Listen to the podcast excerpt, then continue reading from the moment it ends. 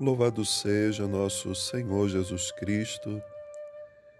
Irmãos e irmãs, nesse dia 7 de outubro, a igreja celebra a memória de Nossa Senhora do Rosário, que traz para esse mês também esse sentido todo especial, um convite que se faz a rezar o Santo Terço diariamente, ou o Rosário completo, que são os quatro terços que compõem então essa grande coroa de rosas, por isso rosário, oferecidos a Nossa Senhora. O evangelho proposto para a celebração desse dia nos coloca diante do mistério da encarnação.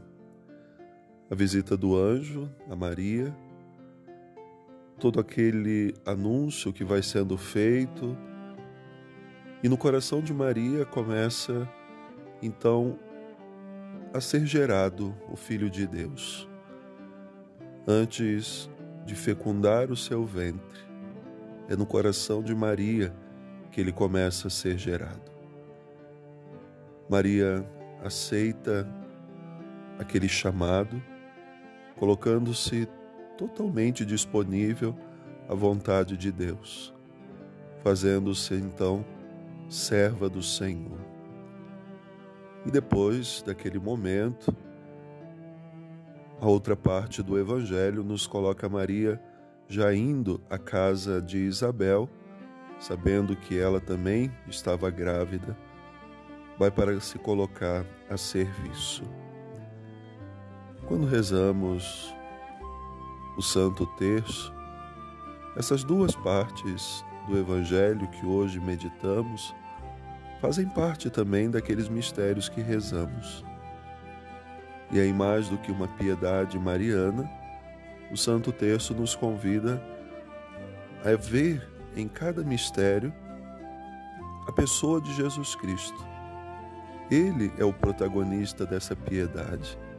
Ele é o protagonista dessa devoção que diariamente nós somos chamados a meditar e a rezar para que o nosso coração também receba a sua presença, assim como no coração de Maria.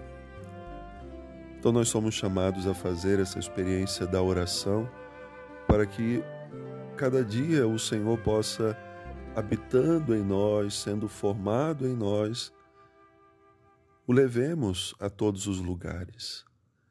Esse mês de outubro é também chamado mês missionário e tem esse ano como lema: Sereis minhas testemunhas.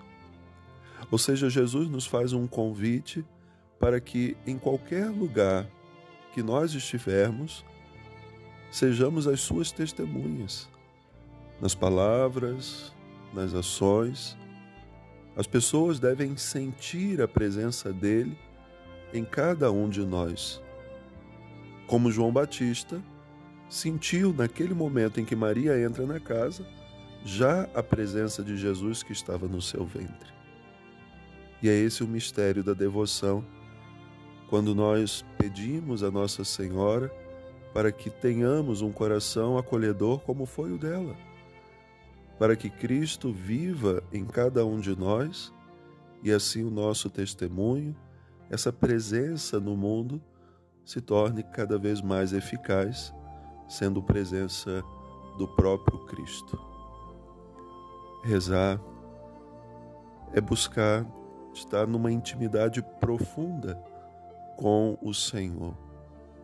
E essa oração de intimidade, como já até meditamos dois dias, nos convida então a viver sempre mais dóceis à vontade de Deus, para depois então viver uma continuidade na ação, na caridade.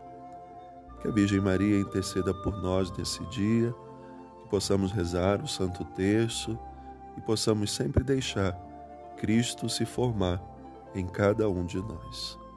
Uma boa oração, Deus abençoe.